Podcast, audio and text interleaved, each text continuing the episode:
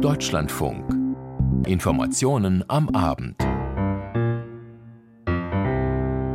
Mit Moritz Küpper, guten Abend. Ja, kritisch bleibt sie vielerorts. Sie haben es in den Nachrichten gehört, die Hochwasserlage hierzulande.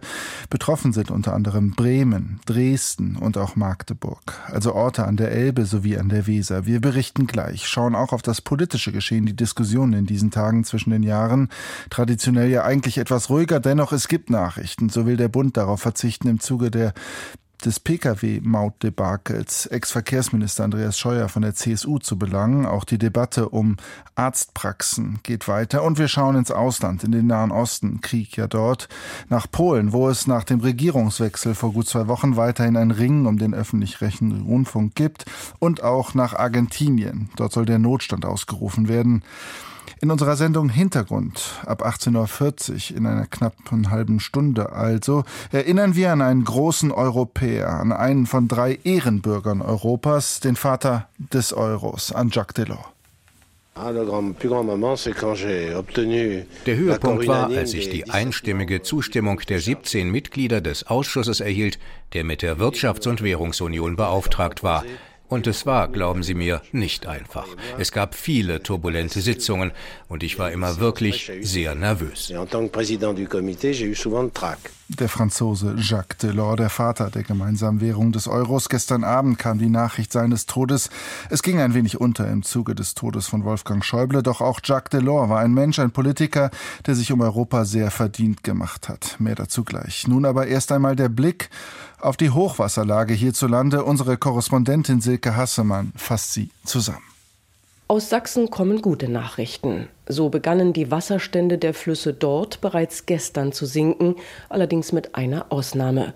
Die Hochwasserlage an dem mit Abstand größten Fluss Elbe ist weiterhin angespannt. Die Alarmstufe 3 blieb auch für den heutigen Donnerstag in Kraft. In Thüringen liegen derzeit noch zwei Flusspegel in der Unstrut und in der Werra über der Hochwassermeldestufe 1. Für vier Flüsse gilt die niedrige Vorwarnstufe. Das Problem für die Zeit ab Freitagmittag kündigt der Deutsche Wetterdienst neue ergiebige Niederschläge im Südharzraum an, was wieder zu erhöhten Flusspegeln führen könne. Auch im Norden schaut man mit Sorge auf die Wettervorhersage. In Niedersachsen, Bremen, Westmecklenburg hatte sich der Regen zuletzt etwas zurückgehalten, doch auch dort ist die kurze Trockenphase bald vorbei und die hohen Pegelstände etwa der südlichen und mittleren Elbe werden in Kürze auch im Norden erreicht erreicht, so Mecklenburg-Vorpommerns Umweltminister Till Backhaus im NDR. Wir müssen damit rechnen, dass wir zum 31., also zum Jahreswechsel, äh, tatsächlich die Hochwasserstufe 1, vielleicht in Beutzenburg sogar die Hochwasserstufe 2 erreichen. Aber ich gehe davon aus, wir kommen auch durch diese Phase recht gut hindurch. In Niedersachsen und angrenzend Bremen kämpfen derweil etliche Gemeinden gegen bereits akute Überschwemmungsgefahren. Überall dort, wo durchweichte und absackende Deiche kaum noch in der Lage sind, die Wassermassen in den kräftig angeschwollenen Flüssen wie Wörpe, Aller, Weser oder Ems zurückzuhalten. Durchaus ist es möglich, wenn die Ems tatsächlich dort einbricht, dass man. In Meppen im Emsland laufen Vorbereitungen auf eine mögliche Evakuierung, so der Bürgermeister heute. Es muss noch niemand das Haus verlassen. Äh, aber bitte vorbereiten und ganz wichtig, Nachbarn informieren, die eventuell es nicht mitbekommen. Wir werden aber auch entsprechend mit äh, Fahrzeugen jetzt durch das Gebiet fahren. In der Gemeinde Lilienthal im Landkreis Osterholz sind bereits einige flussnahe Wohngegenden evakuiert worden. Insgesamt haben in Niedersachsen bisher sechs Landkreise und die Stadt Oldenburg offiziell ein außergewöhnliches Ereignis festgestellt. Das ist eine Stufe vor dem Katastrophenfall. Nun könne man auch in Lilienthal leichter auf Hilfe aus anderen Landkreisen und Bundesländern zugreifen, erklärte Landrat Bernd Lüth. Brötchen. Wir haben eben gehört, dass mittlerweile über 400 ehrenamtliche Helferinnen und Helfer aus den unterschiedlichsten Organisationen ja im Einsatz sind und irgendwann sind natürlich auch die Kräfte erschöpft und da ist es notwendig, dass wir dann halt auch auf äh, weitere Kräfte, zum Beispiel aus den Nachbarkreisen, die jetzt nicht so belastet sind durch die Hochwässer, dass wir dann da äh, zusätzliches Personal rekrutieren können. Immerhin, die Füllstände der Talsperren in Niedersachsen sinken leicht, nachdem man kontrolliert Wasser aus der Okertalsperre und der innerste Talsperre abgelassen habe. Das teilten die Harzwasserwerke heute mit und auch, dass die Lage nach den drei Hochwasserwellen weiterhin angespannt sei. Auch hier müsse man in den nächsten Tagen mit Regen rechnen. Unterdessen hat Niedersachsens Ministerpräsident Stefan Weil den Einsatz Zehntausender Helfer gelobt und sich zugleich die Kritik an einem mancherorts zu beobachtenden Katastrophentourismus zu eigen gemacht. Zuvor hatte der Göttinger Präsident des Bundesfeuerwehrverbandes Karl-Heinz Banse von Problemen berichtet, die auch Gewalt gegen Einsatzkräfte umfassen. Jetzt nicht unbedingt in tätlicher Form, aber es gibt Beleidigungen, es gibt Diskussionen mit Betroffenen. Warum wird erst in der Straße A begonnen und nicht in der Straße B das Wasser abzupumpen? Warum hat mein Nachbar vorher die Feuerwehr im Keller als ich? Da gibt es viel, viel Streitereien. Es führt sogar dazu, dass Einsatzmittel entwendet werden. Es werden Sandsäcke gestohlen. Wir haben mit sehr, sehr vielen Schaulustigen zu kämpfen und sie stören die Einsatzkräfte und ich glaube, das passt heute sehr gut, darauf einzugehen die Hochwasserlage hierzulande. Silke Hassemann berichtete. Wir berichten weiterhin aktuell darüber und haben auch morgen früh in den Informationen am Morgen ein Interview mit der Innenministerin von Niedersachsen, mit Daniela Behrens von der SPD im Programm.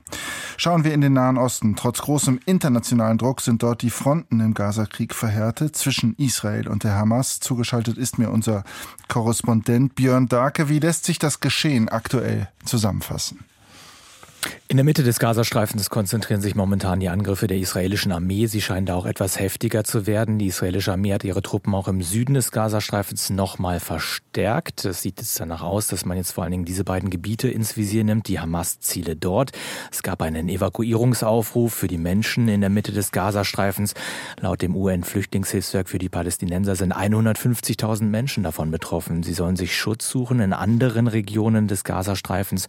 Und das ist natürlich unglaublich unglaublich schwierig für die Menschen da. Ich habe Stimmen gehört, dass Menschen sagen, sie sind jetzt das dritte, das vierte Mal unterwegs, folgen diesem Evakuierungsaufruf, aber kommen dann in eine Region, wo es auch Angriffe gibt. Also da hört man viel Verzweiflung und natürlich steigen weiterhin die Zahl der Toten und der Verletzten dort. Mhm. Wenn Sie von Evakuierungsaufruf sprechen, gerade eben in den Nachrichten war auch von einer womöglichen Massenflucht die Rede.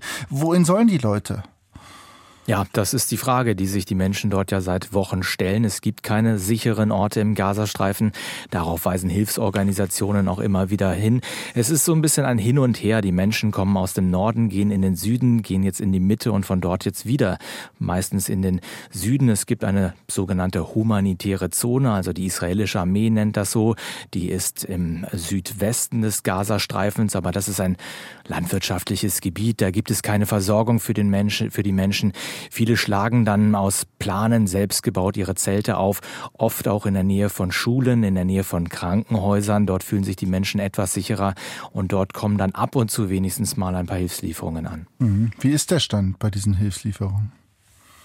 Es ist nach wie vor viel zu wenig, was in den Gazastreifen gelangt. Die Zahlen so der vergangenen Tage, mal sind es 120 Lastwagen, mal sind es 90 Lastwagen mit Hilfsgütern, die über die beiden für Hilfsgüter offenen Grenzübergänge in den Gazastreifen reinkommen. Vor dem Krieg waren es jeden Tag 500 Lastwagen. Also daran sieht man schon, dass das viel zu wenig ist und vor allen Dingen ist nach wie vor das große Problem, die Hilfsgüter, die reinkommen, können nicht verteilt werden, denn Straßen sind zerstört. Es gibt nach wie vor Kämpfe, Telefon und Internet Internet sind immer wieder weg. Das heißt, man kann solche Lieferungen auch nicht koordinieren und diese Lastwagen werden zum Teil auch geplündert von den Menschen dort. Und auch das macht es natürlich nicht einfacher. Die Vereinten Nationen sagen aber, dass es zumindest mal über die Weihnachtsfeiertage auch gelungen ist, einzelne Unterkünfte im Süden zumindest zu versorgen, die Menschen dort mit Lebensmittelpaketen, mit Mehl auch, das jetzt an die Bäckereien ausgeliefert werden soll. Mhm, ich habe es eingangs gesagt, der internationale Druck ist groß, zumindest für für ein, zwei Waffenpausen zu sorgen. Wie, wie ist da der Verhandlungsstand? Ja, aus diesen Gesprächen, die es im Hintergrund gibt, an denen ja auch Katar, die US-Regierung und vor allen Dingen Ägypten beteiligt sind, ist bisher noch nichts wirklich Spruchreifes geworden. Also dieser Friedensplan der Ägypter, eine Feuerpause und dann auch die Freilassung weiterer Geiseln ist noch auf dem Tisch. Es wird darüber noch gesprochen, aber noch nicht so handfest, mhm. dass man sagen könnte, das kommt jetzt in den nächsten Tagen. Schauen wir noch ganz schnell auf die Lage in anderen Bereichen, im Westjordanland, an der Grenze zum Libanon auch. Was gibt es da zu vermelden? Ja, signifikant sind vor allen Dingen die Angriffe aus dem Libanon. Die haben nochmal stark zugenommen. Panzerabwehrraketen, Mörsergranaten, die jetzt jeden Tag auf Israel geschossen werden in großer Anzahl. Viele Menschen sind dort ja in Sicherheit gebracht, wohnen da nicht mehr in ihren Häusern, Zehntausende. Aber die große Frage ist, wird die Hisbollah, unterstützt vom Iran, noch stärker in den Krieg eingreifen? Das ist hier die große Gefahr in Israel. Davor haben die Menschen Angst. Björn Danke live aus Israel. Vielen Dank. Und die Kriege weltweit im Nahen Osten, aber auch vor allem natürlich in der Ukraine, sie verschärfen die Bedrohungslage hierzulande, daher auch die berühmte Zeitenwende in der Sicherheit. Doch wie soll die Bundeswehr dies leisten in Zeiten von Fachkräftemangel? Seit Tagen läuft daher wieder einmal eine Debatte um die Wehrpflicht. Markus Pindor. Als ein mögliches Wehrpflichtmodell nannte Pistorius das schwedische Beispiel. Dort werden alle jungen Frauen und Männer gemustert. Nach eingehender Prüfung werden ungefähr zehn Prozent von ihnen für den Wehrdienst ausgewählt. Pistorius verwies aber darauf, dass es dafür eine politische Mehrheit geben müsse. Die Pflicht zum Wehrdienst war in Deutschland 2011 nach 55 Jahren ausgesetzt worden. Der Grünen-Vorsitzende Nuripur hält dagegen nichts von einer Wiedereinführung der Wehrpflicht. Wehrpflicht in Deutschland. Gegenüber der deutschen Presseagentur erklärte Nuripur, er wolle nichts ausschließen, denn dafür seien die Zeiten zu fluide. Es sei richtig, dass die Sicherheitslage sehr angespannt sei, aber das Thema sei auch unter Sozialdemokraten umstritten. SPD-Chefin Esken hatte die Überlegungen von Pistorius zurückgewiesen. Die Grünen seien der Meinung, so Nuripur weiter, dass die Wehrpflicht zu mehr Kosten führe und die Wehrfähigkeit nicht zwingend steigere. Nuripur verwies auf seine Erfahrungen im Verteidigungsausschuss und Gespräche mit Soldatinnen und Soldaten. Dass man qualifiziertes Personal brauche, sei richtig. Dass die Wehrpflicht automatisch zu einem Mehr an Personal führen würde, das sehe er nicht, so Nuripur. Bundeskanzler Scholz hatte einer Debatte über eine Rückkehr zur Wehrpflicht im Februar dieses Jahres eine Absage erteilt. Verteidigungsminister Pistorius erklärte, es habe seinerzeit Gründe gegeben, die Wehrpflicht auszusetzen. Rückblickend sei dies aber ein Fehler gewesen. Sie jetzt wieder einzuführen, sei aber strukturell, verfassungsrechtlich und politisch schwierig. Im Koalitionsvertrag heißt es, die Bundeswehr müsse demografiefest sein. Die Ampelkoalition hatte sich vorgenommen, die Zahl der Bundeswehrsoldatinnen und Soldaten von derzeit 187.000 auf 203.000 zu erhöhen. Doch es sieht nicht so aus, als könne dieses Ziel erreicht werden. Verteidigungsminister Pistorius hat deswegen eine Taskforce eingerichtet. Diese hat bereits 65 Vorschläge für Anwerbung, Rekrutierung und Ausbildung vorgelegt. Mit der Umsetzung will das Verteidigungsministerium Anfang des Jahres starten, sagte der Minister. Experten verweisen darauf, dass eine Wiedereinführung der Wehrpflicht in welcher Form auch immer erhebliche Ressourcen erfordern würde. Viele Kasernen, die der Ausbildung dienten, sind seit 2011 verkauft worden. Darüber hinaus würde ein erheblicher Teil des Bundes Bundeswehrpersonals durch die Ausbildung der Wehrpflichtigen gebunden. Markus Pindur berichtete, fest steht ja schon, dass die Bundeswehr nun im Zuge des russischen Angriffskrieges und der Bedrohung Europas dauerhaft in Litauen stationiert sein wird. Doch diese Entscheidung, sie könnte Folgen haben. Uwe Jan. Der Heeresinspekteur der Bundeswehr, Alfons Mais, hat laut einem Bericht des Spiegels davor gewarnt, dass der Einsatz in Litauen die Verbände in Deutschland schwächen könnte. Demnach ist die Ausstattung des Heeres auch künftig trotz aller Anstrengungen unterfinanziert. So soll das Heer nur 60 Prozent des benötigten Materials haben. Durch das Engagement in Litauen könnte diese Quote auf 55 Prozent sinken.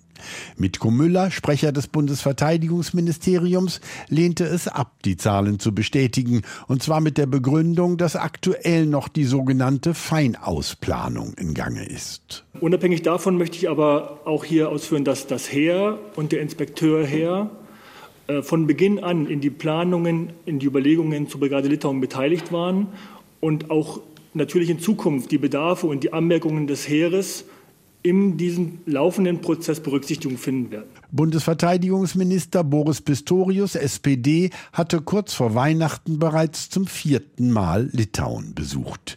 Diesmal ging es um 4800 deutsche Soldaten und 200 Zivilisten, die bis 2027 nach und nach in Litauen stationiert werden sollen.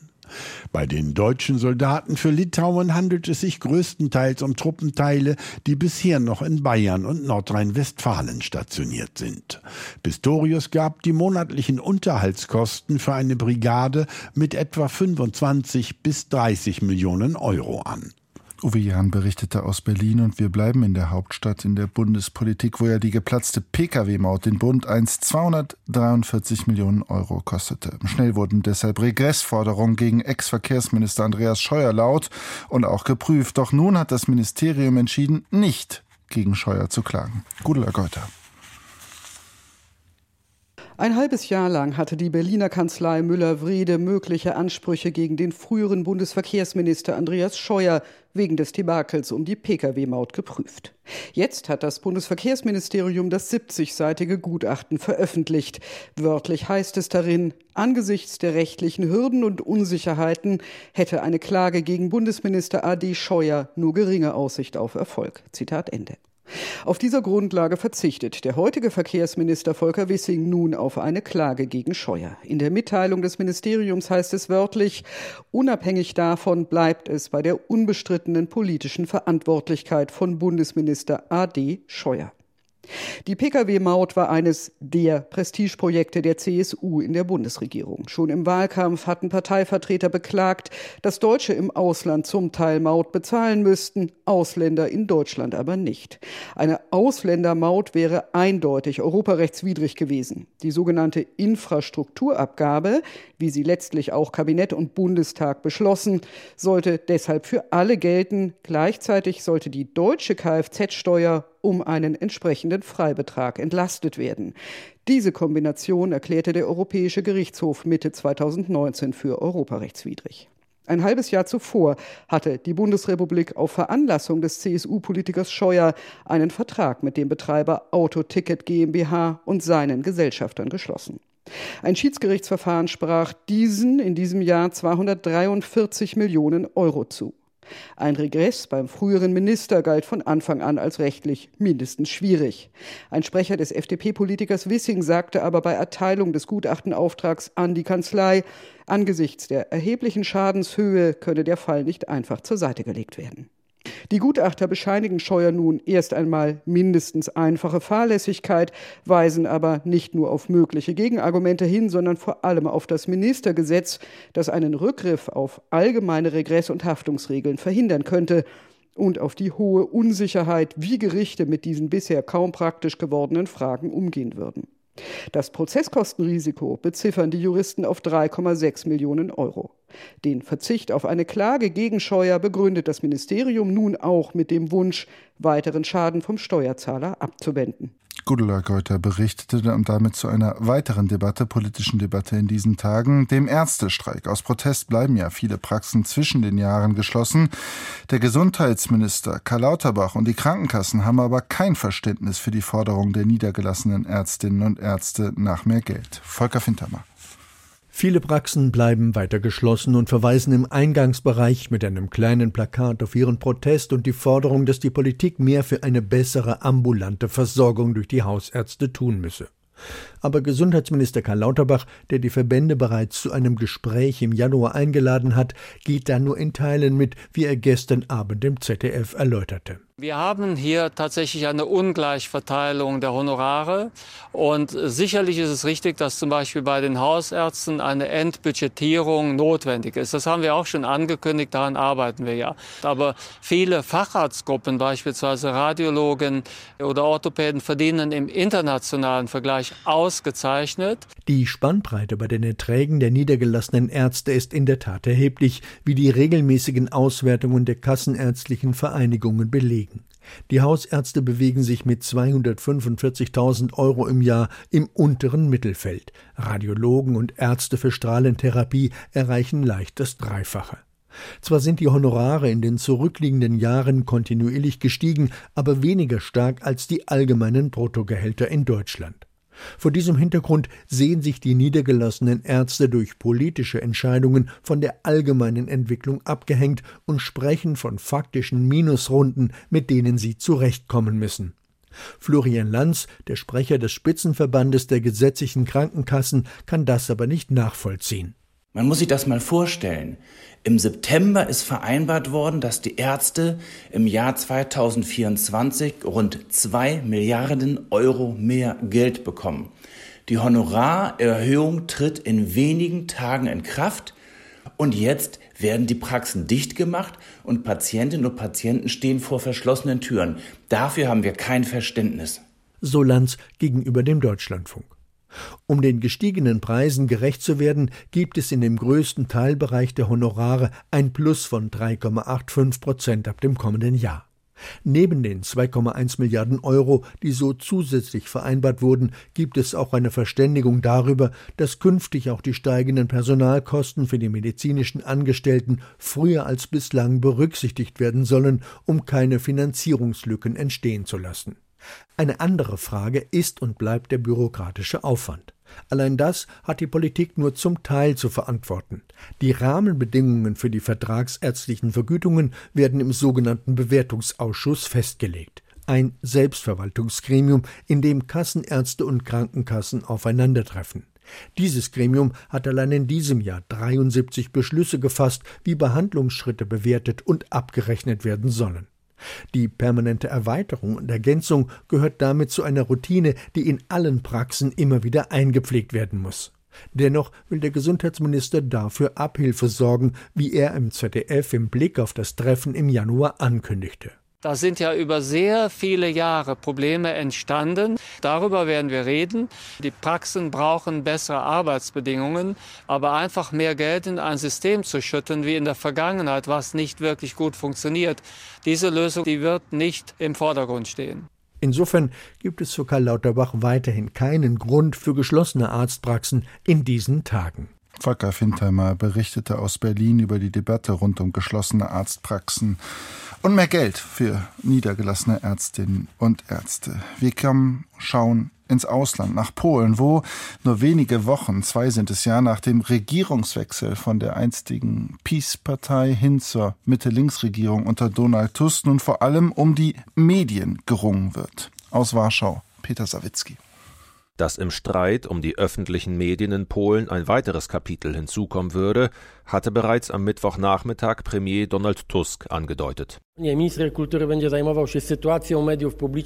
Der Kulturminister wird sich nach dem Veto des Präsidenten weiter mit den öffentlichen Medien befassen und rationale Schritte einleiten. In einer Situation, in der den öffentlichen Medien drei Milliarden Zloty fehlen. Dieser rationale Schritt folgte kurz darauf. Kulturminister Bartłomiej Sienkiewicz erklärte, dass die öffentlichen Medien, also der Fernsehsender TVP, der Rundfunk Polskie Radio und die Nachrichtenagentur PAP in einen sogenannten Zustand der Auflösung versetzt werden, sprich deren formelle Auflösung eingeleitet werde. Das werde erlauben, ihre Umstrukturierung fortzusetzen und die dortigen Arbeitsplätze zu erhalten. Dieser Schritt könne, so Sienkiewicz weiter, jederzeit rückgängig gemacht werden.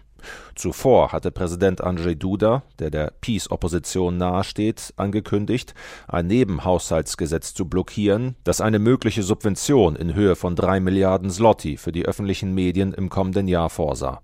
Duda und Peace kritisieren, dass die neue Regierung vor Weihnachten die gesamte Führungsriege von TVP, Polskie Radio und PAP entließ und halten dies für rechtswidrig. Einzelne Peace-Politiker besetzen derzeit Gebäude dieser Anstalten. Längst nicht nur Donald Tusk wirft seinen Vorgängern dagegen vor, ihrerseits zuvor die öffentlichen Medien auf illegaler Basis für Parteipropaganda genutzt zu haben. Es ist ein zentrales Wahlversprechen von Tusk, die öffentlichen Medien in Polen zu entpolitisieren und grundlegend umzugestalten. Das betrifft auch die Finanzen der Medien, die formal Staatsunternehmen sind. In diesem Zusammenhang sagte Tusk weiter, dass die Regierung trotz Dudas Blockade der möglichen Subvention die öffentlichen Medien dennoch finanziell stützen könne sie aber grundlegend saniert werden müssten. Es gab enorme Auswüchse. Manche Propagandisten haben gigantische Summen verdient.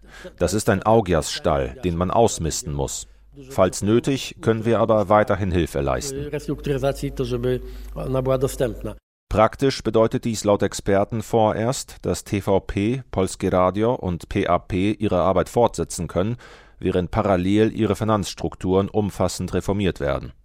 Eine neue Hauptnachrichtensendung bei TVP, die sich in Inhalt und Ansprache deutlich von der Peace-Regierungszeit unterscheidet, ist bereits vor Weihnachten gestartet. Der politische Streit um die Reform der öffentlichen Medien dürfte gleichwohl weitergehen. Am Freitag soll es ein Treffen zwischen Präsident Duda und einer Medienaufsichtsbehörde geben. Rechtliche Schritte gegen die angegangene Reform der öffentlichen Medien sind nicht ausgeschlossen. Sie sind überdies auch in den eigenen Reihen nicht unumstritten. So übte die linken Abgeordnete Daria Gosek-Popiołek in einem Radiointerview leichte Kritik. Man hätte dies weniger konfrontativ angehen können. Es gab Diskussionen, dass man zum Beispiel zuerst den Chef eines Kontrollorgans hätte absetzen können. Das wäre subtiler gewesen. So hat dann der Präsident den Ball aufgenommen. Doch auch die Politikerin unterstrich, dass es erneuerter und unabhängiger öffentlicher Medien in Polen bedürfe. Bei diesem Aspekt herrscht im Regierungslager Einigkeit. Peter Sawicki berichtete aus Warschau. Es sind noch wenige Wochen, in etwa zwei, um genau zu sein, dann wird am 13. Januar in Taiwan gewählt. Doch schon jetzt nehmen die chinesischen Drohungen in Richtung der demokratisch regierten Insel zu. Benjamin Eisel. China hat Taiwan vorgeworfen, die Gefahr aufzubauschen, die vom chinesischen Militär ausgehe. 民进党当局故意炒作所谓大陆军事威胁，渲染紧张气氛，完全是为了谋取选举利益。 die in Taiwan regierende Demokratische Fortschrittspartei übertreibe, um bei den anstehenden Wahlen punkten zu können. Das sagte der Sprecher des chinesischen Verteidigungsministeriums Wu Qian in Peking.